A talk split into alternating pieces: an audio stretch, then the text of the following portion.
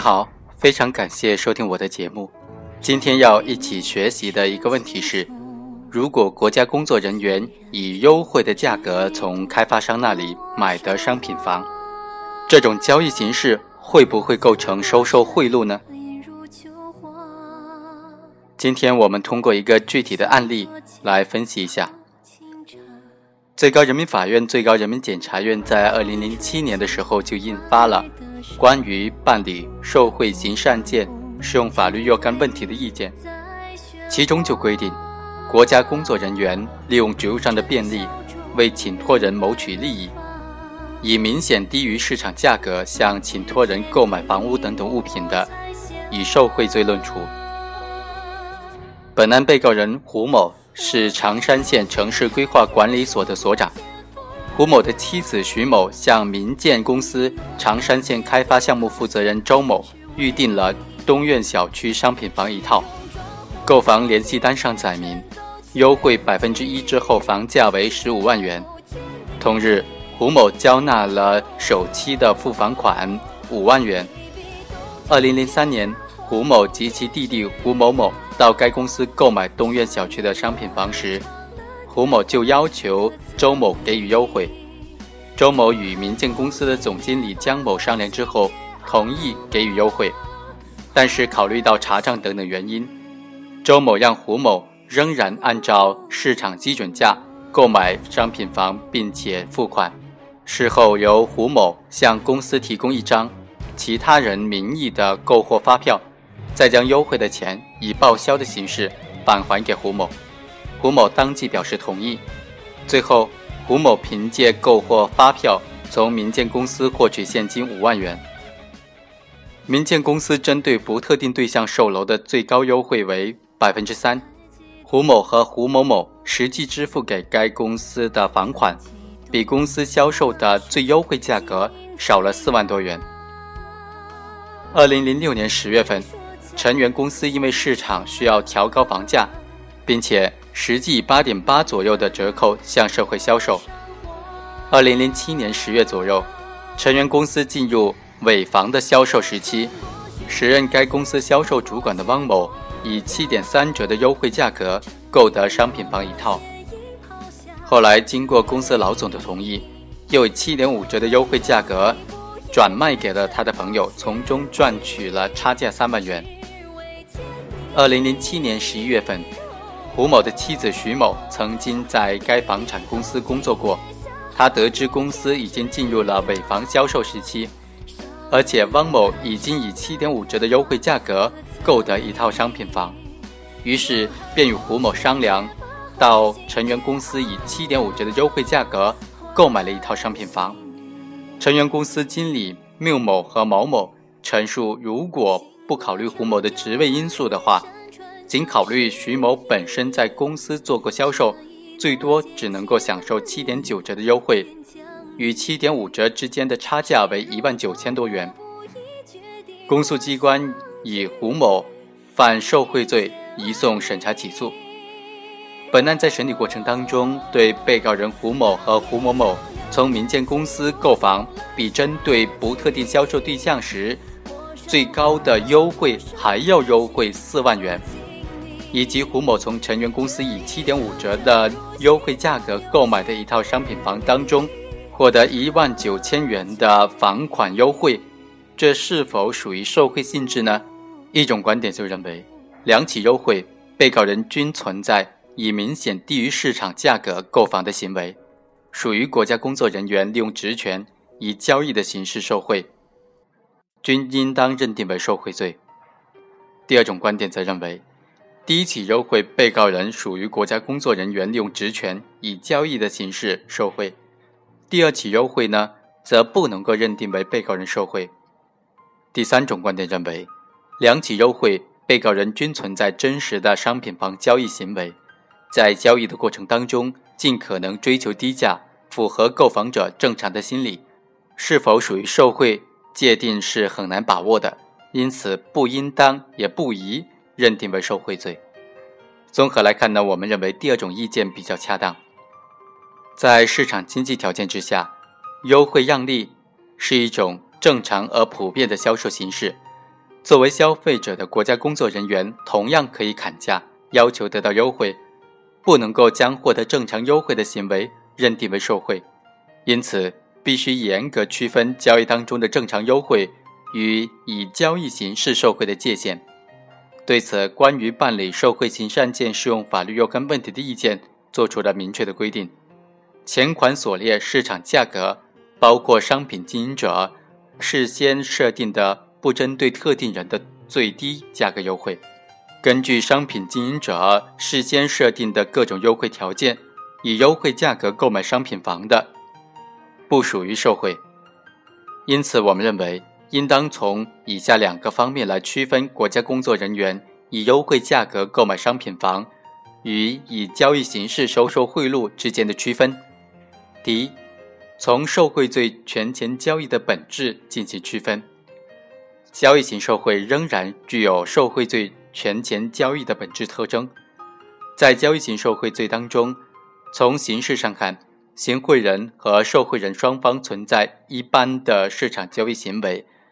以金钱和物品的对价进行支付，通常包括打折、让利等等优惠。但是，上述优惠并不是一般商品买卖活动当中为了促销而进行的正常销售手段，而是为了通过这种优惠换取国家工作人员手中的公权力。所谓市场交易，只不过是权钱交易的幌子，权钱交易才是交易型受贿的本质特征。具体到本案，民建公司在东苑小区地块开发商品楼，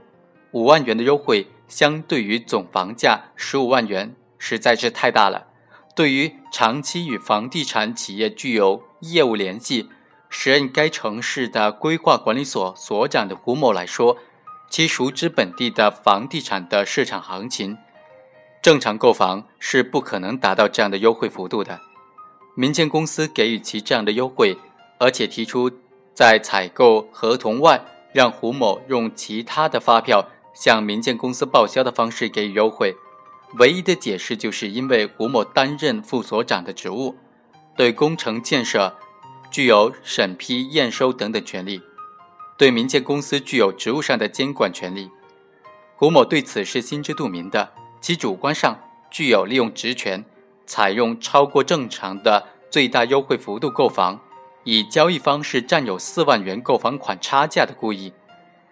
胡某与民建公司商定采用先按照市场基准价签订购房合同，并且付清房款，再向民建公司提供购货的发票予以报销，最终得到了所谓的五万元优惠。整个购房以及报销发票的过程本质上具有权钱交易的特征。相比之下，胡某在向成员公司购房的过程当中，是听妻子徐某说，以前工作过的成员公司有便宜的尾房销售，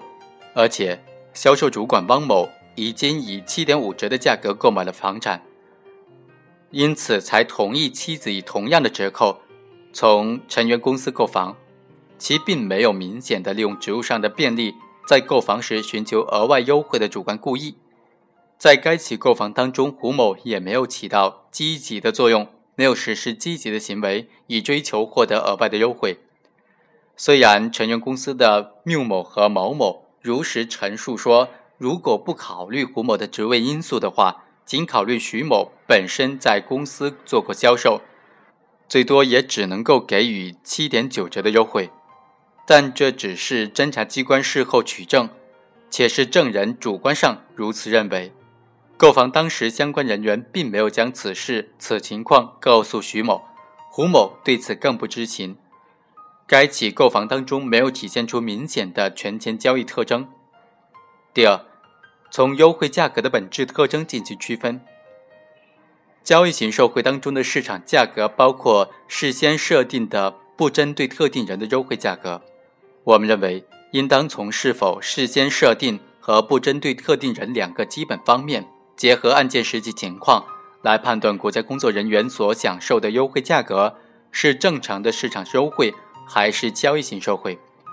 事先设定是指在正常的市场优惠购房当中，交易价格通常由经营者预先设定，事先确定折扣的幅度，按照事先制定的程序进行销售和结算。而交易型受贿犯罪当中的房产优惠价格，往往具有较大的随意性和任意性，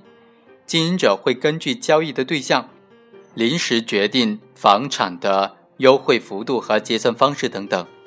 因此难以事先确定优惠幅度。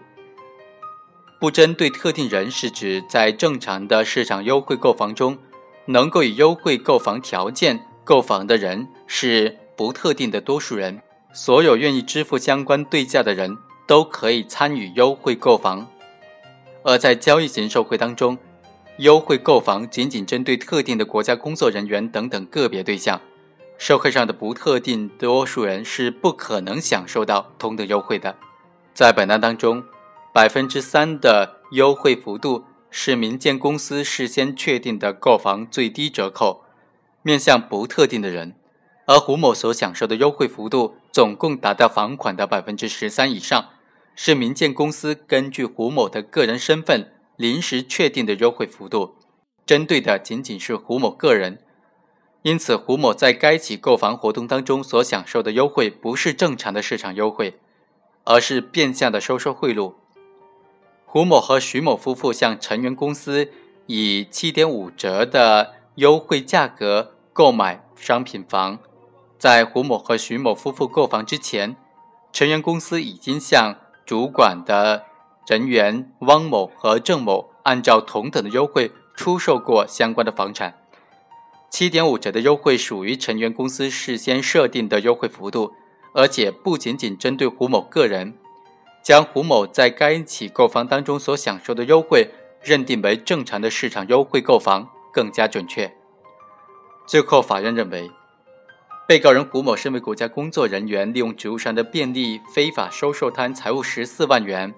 并且为他人谋利，其行为构成受贿罪，以受贿罪判处有期徒刑十年。一审宣判之后，被告人胡某以其在事先。既与民间公司谈好的优惠价格、优惠条件不构成犯罪为由，提出上诉。最终，二审法院驳回上诉，维持原判。以上就是本期的全部内容，下期再会。